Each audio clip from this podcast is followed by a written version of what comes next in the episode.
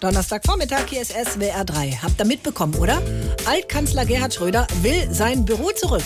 Vor einem Jahr sind ihm seine Sonderrechte ja entzogen worden, unter anderem Büro und Mitarbeiter.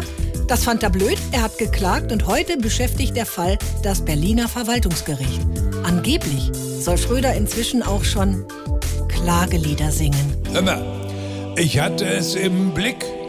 Gut, der Kaffee war manchmal schal, aber in Gedanken bin ich immer noch hier, nicht? Weil die Schreibmaschine war mechanisch, völlig steril, aber meine Hand, die konnte mit ihr, nicht?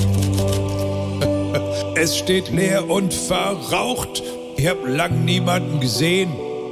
Meine Sekretärin, die scheint auch abgetaucht. Und die anderen Leute ja auch, nicht?